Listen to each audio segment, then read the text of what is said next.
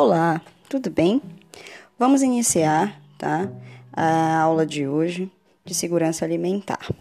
Bom, hoje nós vamos falar de história da alimentação e nutrição no Brasil, para a gente fazer um contexto para poder entrar né, na parte de segurança alimentar dentro do Brasil posteriormente. Então vamos lá. É, década de 30, né, 1930, são é, instituídas no Brasil as políticas e os programas de alimentação e nutrição, tá? Isso é, foi é, estipulado, são políticas públicas que são estipuladas, tendo em vista a avaliação socioeconômica naquele momento.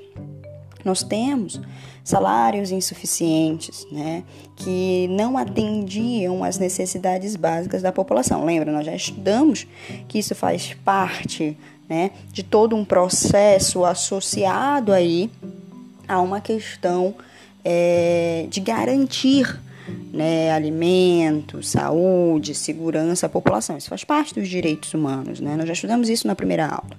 Então, devido a esses salários insuficientes, foram desenvolvidas, foram criadas políticas públicas a fim de sanar né, esses problemas. Esta situação de salários insuficientes levou à criação em 1940, do Serviço de Alimentação e Previdência Social, o SAPS. Né? Qual era o principal objetivo do SAPS? Né? Era baratear o preço dos alimentos a serem disponibilizados né, para a aquisição por parte desse trabalhador, criar restaurantes para trabalhadores, tá? E aí você tem aquela questão de, além de criar esses restaurantes diretamente associados aos trabalhadores, oferecer subsídios às empresas para que elas tivessem esses restaurantes, tá? E fazer com que as empresas fornecessem alimentos, né, para seus trabalhadores em seus próprios refeitórios. Né? E aí esse é, facilitar é, garante assim é, a disponibilidade de alimento né, de qualidade para o trabalhador. E aí você tem uma alimentação correta, a questão é, energética, concentração. Então acaba que, consequentemente, você está atendendo uma política pública e também está aumentando né, o rendimento do trabalhador dentro da empresa.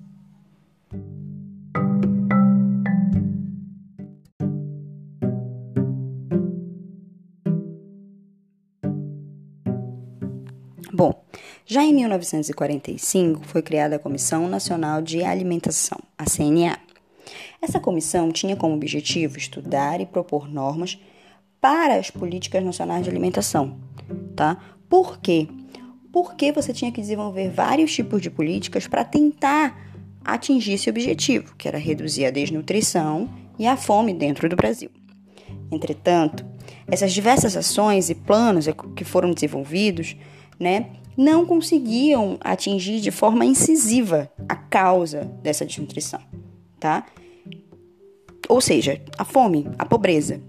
Então, em 2003 foi criado o programa Fome Zero, tá?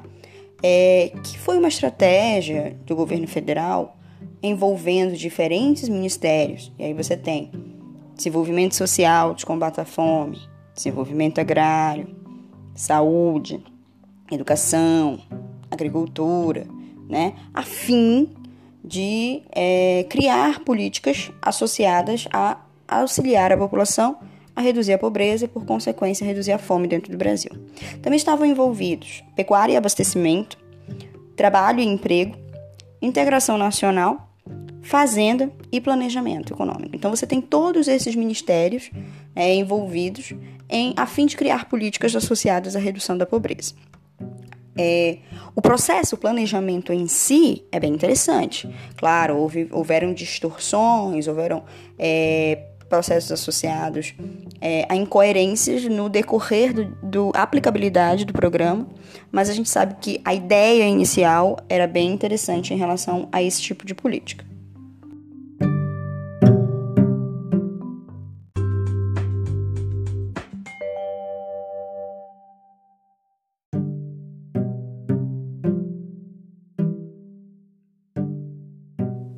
Bom, e no que consistia basicamente, né, esse programa? O Fome Zero, ele é um programa que trabalha em quatro tipos de enfoques diferentes. A gente tem aí a ampliação do acesso aos alimentos, e aí você vai ter diferentes formas de ter acesso a esse alimento. É, alimentação escolar, alimentação de restaurantes do trabalhador, alimentação dentro da empresa, né, é, feiras livres associadas à disponibilidade de produtos, é, produtos de, de pequenos produtores disponibilizados a custos mais acessíveis. A gente está em época de período de, de feira do pescado, então são vários tipos de políticas públicas associadas aí a esse tipo de processo. A gente tem também políticas associadas ao fortalecimento da agricultura familiar. Nós temos, dentro do desenvolvimento das políticas associadas à agricultura, a agricultura para exportação, né, que o Brasil é muito forte nesse quesito, e a agricultura familiar. A agricultura familiar é aquela que envolve é, até no máximo três integrantes da família, né, desculpa, toda a família, e no máximo até três funcionários externos. Né? A produção tem que ser é, um pouco mais limitada e se desenvolve basicamente associada aí a produção de alimentos para o consumo interno. E aí a gente tem é, milho, mandioca, feijão, né, que são alimentos bases da alimentação da população brasileira. Então você tem um fortalecimento aí, a inserção de incentivo, não só para o consumo geral da população, como também para disponibilizar alimento para alimentação escolar, para alimentação do trabalhador, né, a custos mais acessíveis. Você tem também, né, como um enfoque interessante, a geração de renda, então disponibilizar a essa população é, cursos, é, possibilidades de que ela consiga, por conta própria, gerar renda e não depender mais dos programas né, associados às políticas públicas. Né? E, além disso, promover também a articulação, a mobilização e o controle social né, trabalhar aí políticas associadas a esse controle, controle de, de população, é, controle associado a políticas associadas a controle de maternidade, associadas à maternidade, né, o índice de, de maternidade, índice de mortalidade infantil, índice de gravidez na adolescência, né, trabalhar os métodos contraceptivos. Então, são vários tipos de políticas que são envolvidas na questão do combate né, à, à fome.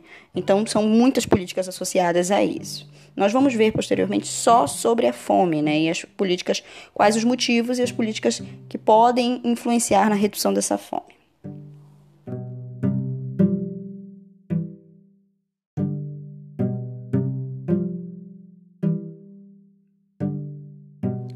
Bom, dentre os programas associados ao Fome Zero, a gente tem um exemplo né, que foi muito conhecido, que é o Bolsa Família. O Bolsa Família ele foi criado pela unificação dos, programas que já existiam tá, em âmbito federal, que era o Bolsa Alimentação, o Bolsa Escola, o Vale Gás e o cartão de alimentação. Então se é, fundiu esses programas e se desenvolveu um programa em maior escala, que é o Bolsa Família.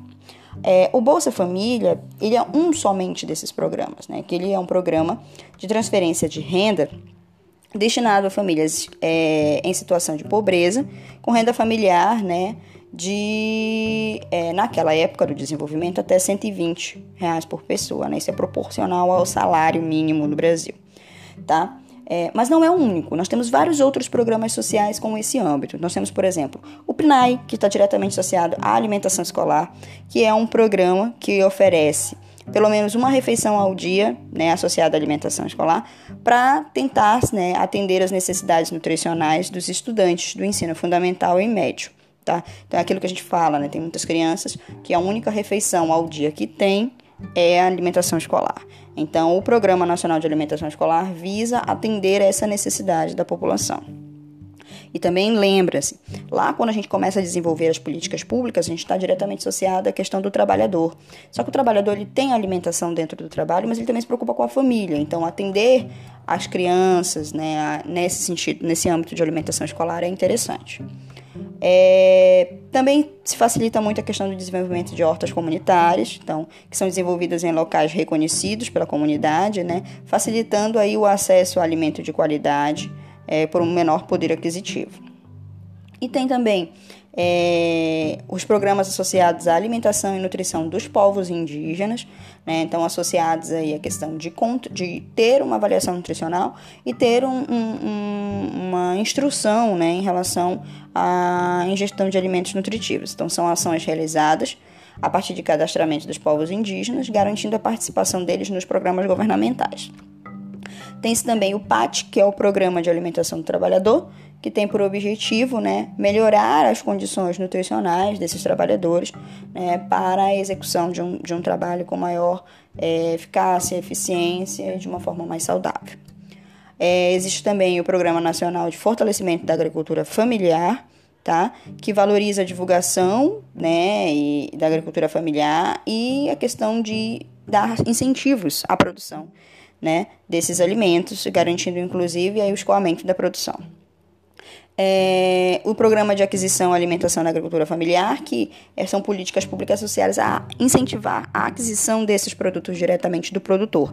Então, incentiva a produção de alimentos pela agricultura familiar, permitindo a compra, né, a formação de estoque e a distribuição de alimentos para pessoas necessitadas. Né, esses produtos também são distribuídos na alimentação escolar é, em hospitais, em restaurantes universitários, em ONGs e assim por diante, certo?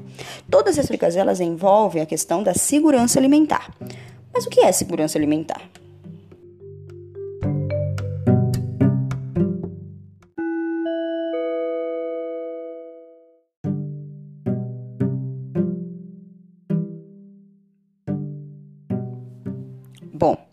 Segurança alimentar existe quando todas as pessoas, a qualquer momento, têm acesso físico, social, econômico a alimentos suficientes, seguros e nutritivos, que permitam satisfazer as suas necessidades em nutrientes e em preferências alimentares para uma vida ativa e saudável. Lembra, a questão da preferência alimentar envolve toda aquela questão de necessidades que nós vimos na primeira aula, né? Necessidade, religião, cultura. Então, não é somente fornecer esse alimento, mas é entender a necessidade dessa população em relação a esse alimento. Tá? Então, envolve a questão do quantitativo e do qualitativo associado à alimentação. Tudo bem? Mas, quando a gente fala em segurança alimentar, a gente envolve questões não só do alimento seguro, mas também da questão da político-social associada. Mas o que é alimento seguro? Certo? Alimento seguro é a garantia de um alimento que não causará dano ao consumidor. Né? Então, que você não vai ter dentro desse alimento perigos né, que possam vir a ser transferidos para o consumidor. Mas o que são esses perigos?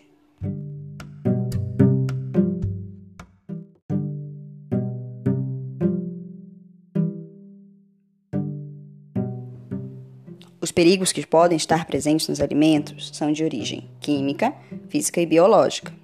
Quando a gente fala em perigo químico, a gente está falando de toda substância química que pode estar presente dentro daquele alimento e promover uma intoxicação alimentar. Metais pesados, como a gente encontra nos pescados, hormônio, como se encontra nas carnes de aves e animais produzidos né, com grande quantidade de hormônio, agrotóxico, que podem ser encontradas em diferentes vegetais. Então, são vários os tipos de substâncias químicas que podem ser encontrados nos alimentos. Já perigos biológicos envolvem a presença de micro-organismos, bactérias, fungos, bolores, leveduras, é, vírus e assim por diante, tá? Já o risco físico envolve a presença de substâncias estranhas ao alimento, tá? Prego, parafuso, fio, vidro, pedaço de papel. Então, tudo isso é risco físico, certo? Mas, é, se eu sei que esses processos estão associados à questão da segurança do, do alimento seguro, eu consigo distinguir muito bem alimento seguro de segurança alimentar.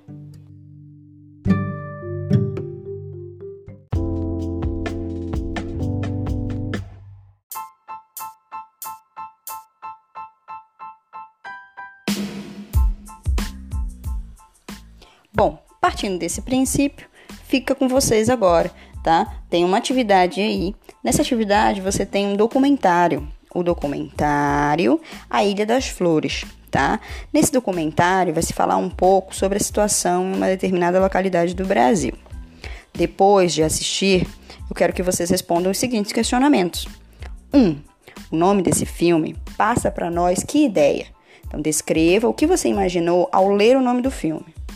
Qual as ideias principais do filme? Tá? Terceira questão: que recursos o diretor do filme usou para transmitir suas ideias? Quarta: no início do filme aparecem as seguintes afirmações: Ilha das Flores, este não é um filme de ficção. Existe um lugar chamado Ilha das Flores. Deus não existe. Já nos créditos finais apresentam-se estas. Este filme, na verdade, foi feito por Jorge Furtado. A casa da Dona Nete, na verdade, pertence a Mercedes e Gilberto. A fábrica de perfume, na verdade, é um laboratório do Colégio Anchieta, o município de Porto Alegre, 2 quilômetros da Ilha das Flores. O resto é verdade o que o diretor quis dizer com cada uma das afirmações. Então eu quero que vocês analisem cada uma dessas afirmações e descrevam o que o diretor quis dizer. Quinta questão. O que coloca os seres humanos da Ilha das Flores depois dos porcos na prioridade da escolha dos alimentos? E sexta questão. Baseada neste contexto e em seus conhecimentos adquiridos ao longo de sua vida, o filme trata de uma questão de segurança alimentar. Justifique sua resposta. O que trata o, filme, o documentário é uma questão de segurança alimentar? Por quê? Agora é com vocês, tá? Eu, é, façam e me enviem essa atividade, tá? Por e-mail ou me enviem a foto no WhatsApp para facilitar a vida de vocês, tudo bem? Beijinhos, turma!